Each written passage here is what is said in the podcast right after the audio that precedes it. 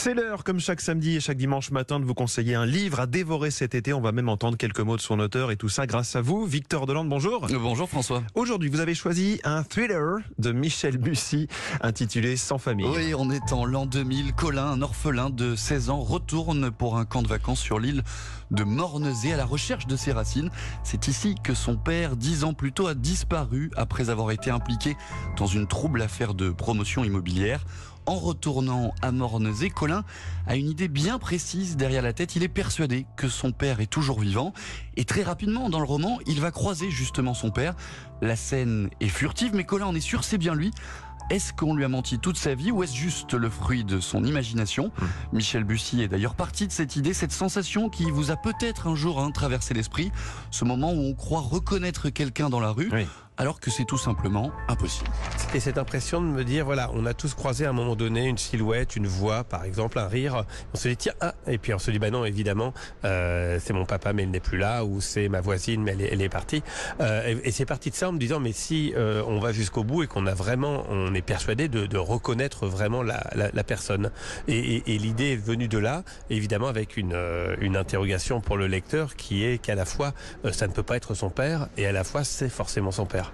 En se lançant à la recherche de son père, Colin va vite découvrir de nombreux secrets sur cette île de Mornezé, avec en plus cette désagréable sensation qu'il est à chaque fois au cœur de toutes ses confidences. L'île de Mornezel n'existe pas du tout, Victor. Euh, non, non, non, pas du tout. Elle a été totalement inventée. Une île que Michel Bussy euh, situe à quelques milles nautiques des îles anglo-normandes de Jersey et de Guernesey.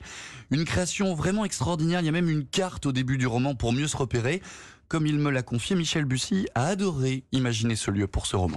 J'avais effectivement tout ce que je voulais, c'est-à-dire une citadelle prison euh, dont des détenus allaient s'échapper, la couleur rouge des volets, donc ce surnom de l'île rouge, des ruines d'une abbaye, un trésor enterré. Enfin, tout ça me permettait d'inventer absolument tout ce que je voulais. Et c'est vrai que maintenant, j'ai plutôt pris le parti de faire des romans plus réalistes, en tout cas de- d'emmener les lecteurs dans des lieux connus. Mais euh, c'est vrai que pour ce premier roman, il y avait quelque chose d'évident. J'ai adoré parce que là, voilà, c'est l'imagination qui, tourne à plein.